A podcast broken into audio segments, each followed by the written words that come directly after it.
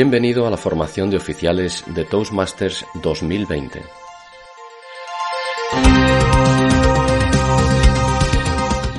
Los, socios de nuestros clubes, el, cómo evaluar eficazmente. Fíjate, os, presento. Aida Díaz Ajero eh, va a dar un taller de evaluaciones efectivas. Aida lleva un año en el Club Toastmaster Valencia y ya está en el nivel 4 del itinerario de Pathways denominado Innovate Planning presidenta entrante del club esta temporada, inquieta hasta más no poder, y este año concursó y llegó hasta el nivel de área en la categoría de evaluación, tanto en inglés como en español. Así que, Aida Díaz Ejero, taller de evaluaciones efectivas.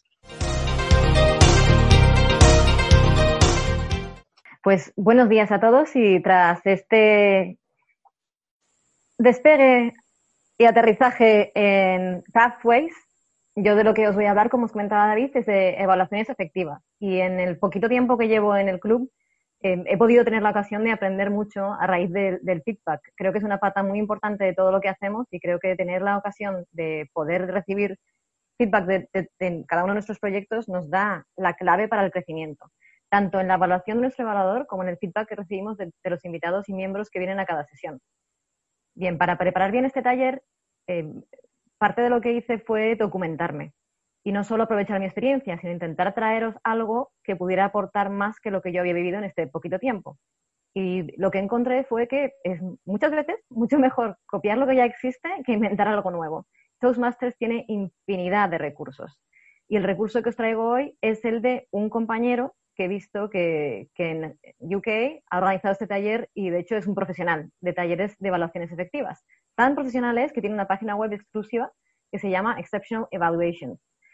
Y bien, lo que he hecho es directamente aprovechar que el recurso ya existía y que él nos cede su presentación en su página web para plasmarosla aquí y traerosla, de tal manera que la vais a ver en inglés, pero yo os, lo voy a ir contando en español.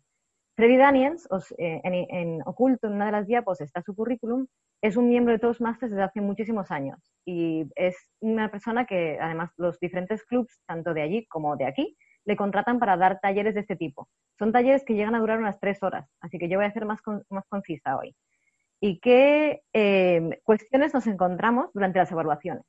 Una de las más comunes es cómo estructurar nuestra evaluación o cómo manejarlo dentro del tiempo límite que se nos mm, encomienda. ¿Cuántas cosas tengo que resaltar o ideas resaltar de cara a decir ideas positivas y cuántas quiero recomendar para la mejora? ¿Cómo incorporar ejemplos?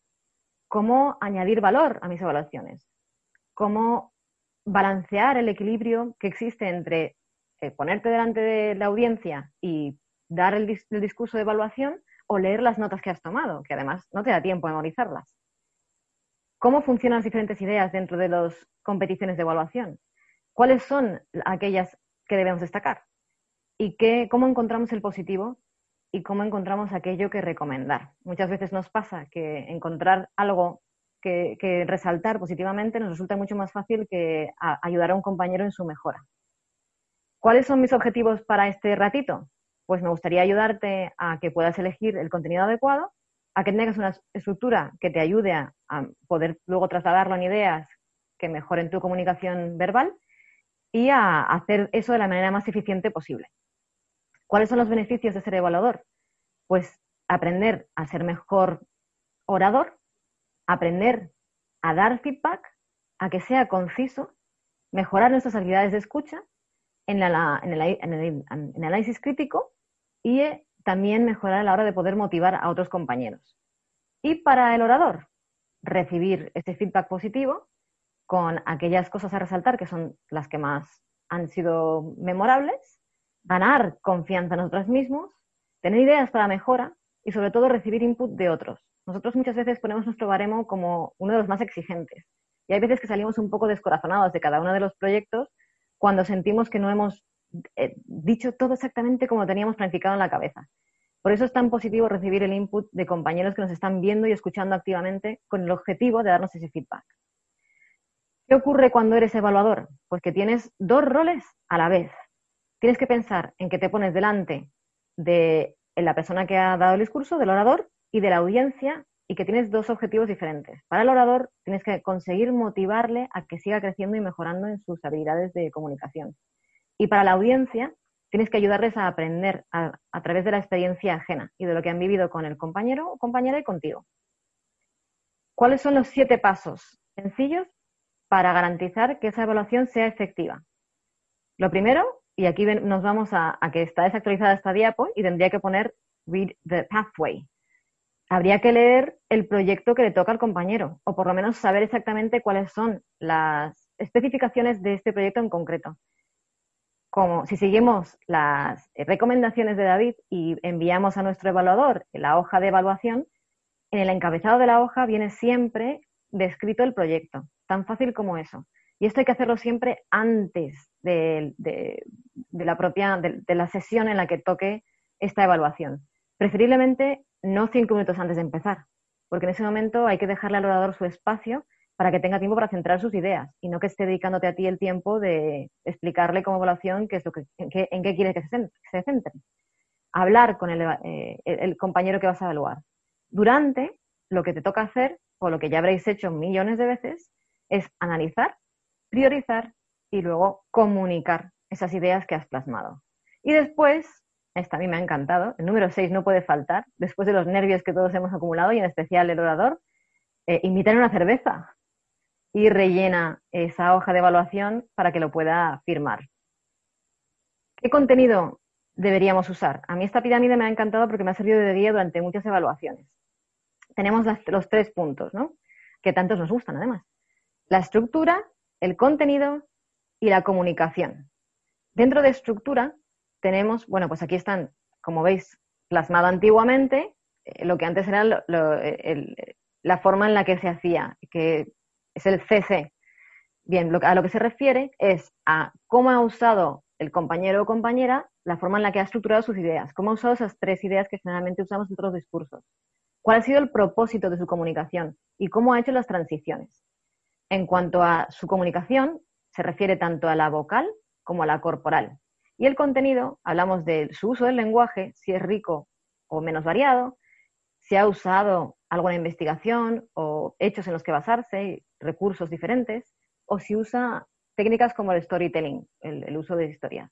Y además, siempre teniendo en cuenta que sirve para diferentes mm, objetivos la comunicación de cada uno de los proyectos, que puede ser para inspirar, puede ser para persuadir, puede ser para informar. Esto es uno de los elementos que, más puede ayudarnos a la hora de plasmar nuestras ideas con tan poquito tiempo, mientras escuchamos a la vez. Es una hojita que llevada encima, o si no la llevas encima, en cualquier folio que tengas, haces tú mismo la división y le das a aquello que quieres resaltar como algo que te ha gustado mucho y aquello que quieres mejorar. Y ahora fijaros en un detalle curioso, que es el 1 con todas las estrellitas. Esa es tu idea principal de aquello que quieres que se le quede en la cabeza al orador como lo mejor que ha hecho. Y esa es la idea que vas a guardar para el final como sorpresita dentro de tu comunicación cuando le vayas a comentarlo cómo lo ha hecho. Por eso veis los números en paréntesis en ese orden. Eh, bueno, a ver, de hecho, lo vais a entender mejor con la siguiente diapositiva. ¿Cómo estructurar la forma en la que luego trasladamos nuestras ideas? Bien, pues si hemos conseguido plasmar las ideas en este formato y tenemos muchísimas más ideas de las que luego queremos comentar, y luego siempre tendremos la ocasión de completar nuestra comunicación oral con la hoja que tiene mucho más detalle, pues para resaltar aquellos puntos seleccionaremos las que más nos han gustado y nos quedamos con cinco puntos que son los que incluiremos en nuestra comunicación una vez que vayamos a, presentar la evaluación. ¿De qué manera? Pues si en, la columna de lo que me gustó tenemos aquellas cosas que queremos comentar en positivo, lo tenemos como una C. Y lo, lo que queremos hacer que mejore, se lo recomendamos, lo vemos como una R. ¿Vale? Pues aquí tenemos que empezaríamos con el segundo punto que más me ha gustado, como aquel punto a comentar en positivo. El tercer punto que más me ha gustado, como el segundo punto comentar en positivo. Y aquí empezaríamos con la teoría del sándwich, que es meter entre cada uno de los panes la mejora. De manera que empezamos dando lo positivo, pero no lo más potente de que hayas visto en el discurso. Seguimos con las dos ideas de recomendar y acabamos con la estrellita que te has guardado para darle el empujón de motivación que quieres que mantenga en el ambiente para su próximo proyecto. Hay veces que esa estructura se queda con cuatro puntos. Si consideras que tiene que ser así, pues sería la que veis debajo en, en la diapo.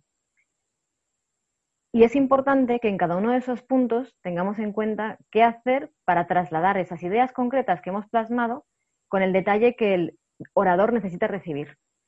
¿Cómo estructuramos esto?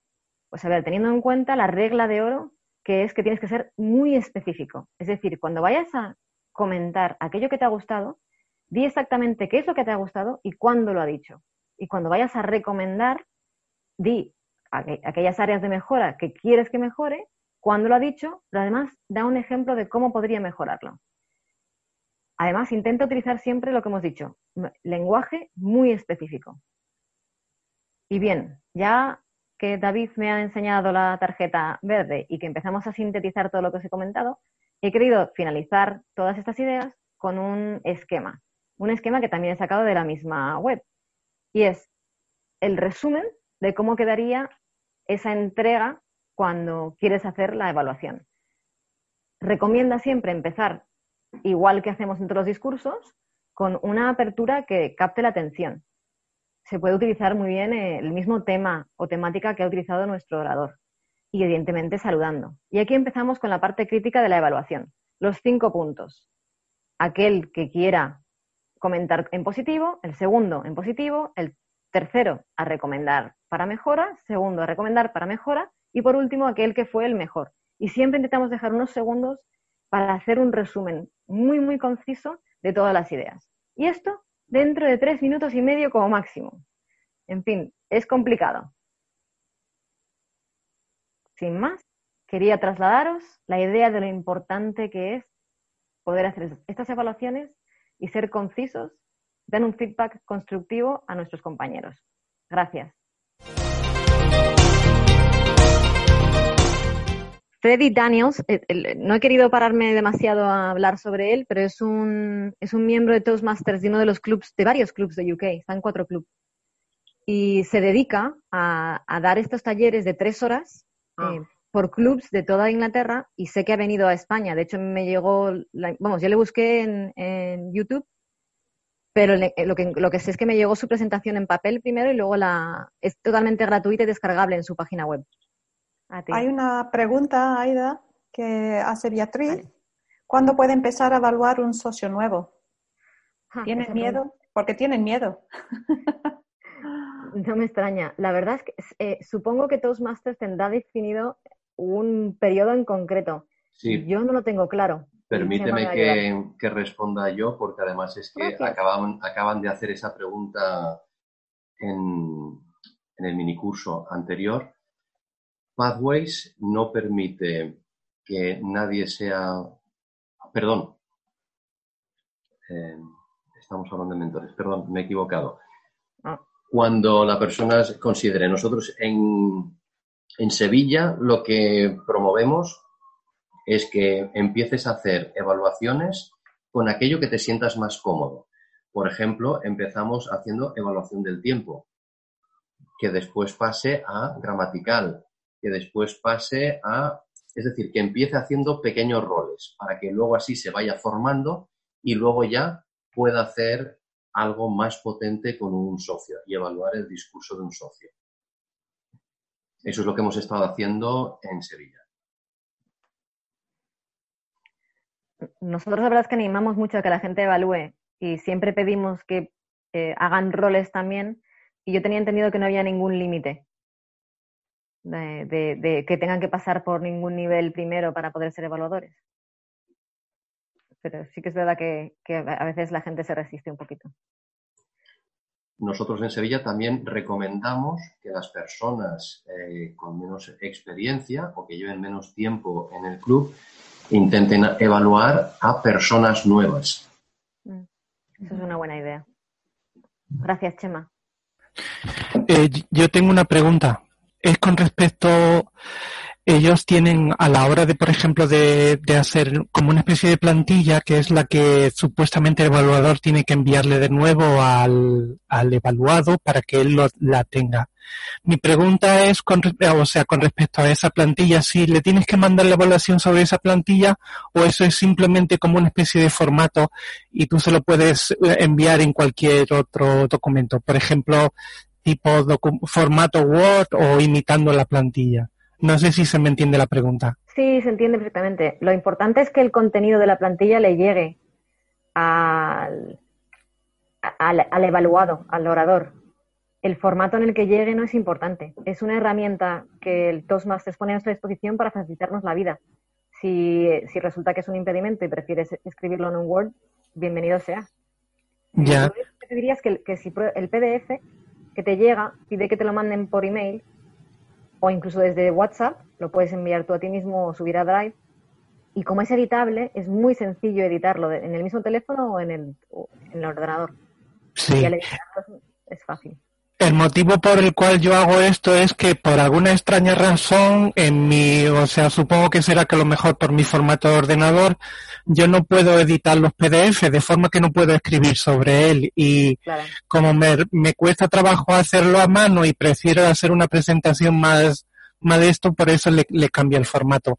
Pero quería saber precisamente si, si eso es simplemente como referencia y lo importante es lo que es la evaluación en sí sin tener en cuenta.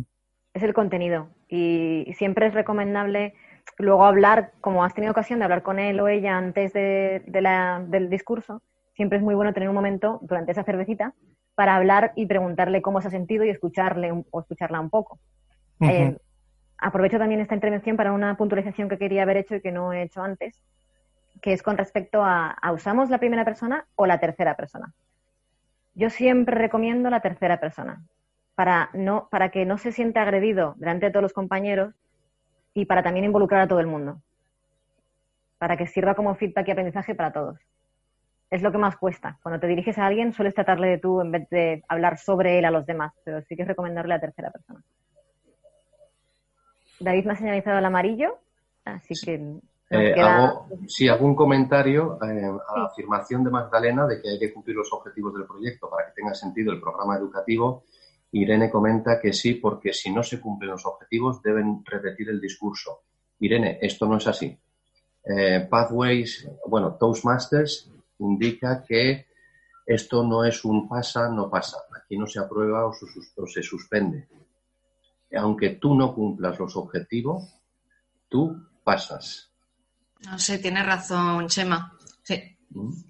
Eh, porque además esto es un tema que ha salido hace poco en el Club de Sevilla, eh, lo escalé, lo hablé con Claudia, lo escaló ella a nivel de distrito, estuvimos viendo qué es lo que ponía en, Toastmasters y al final, eh, como te digo, aunque no cumplas ningún objetivo, ese discurso se da como ok. Em, hablando con la persona de educación, lo que tiene que hacer es aprobar el discurso. Pero aprobar no quiere decir que apruebe o suspenda el discurso, sino que es como el notario, el que certifica que ese discurso se ha dado. Luego ya está en el, en el socio el repetir si no ha sido lo suficientemente bueno o, como en el caso de Sevilla, que es lo que íbamos a proponer, eh, en la evaluación que hacemos los socios, añadir un pequeño párrafo o algo diciendo, oye, ¿qué te ha parecido la calidad de este discurso mm, con respecto al nivel que tiene esta persona de 0 a 10. Y entonces, bueno, pues darle ese feedback de calidad percibida por los socios. Pero aunque no cumplas los objetivos, eh, pasas. Correcto, Chema, tienes toda la razón, sí. Disculpas. No, no, no. Fenomenal. Y bueno, pues yo creo que ya hemos completado el turno de preguntas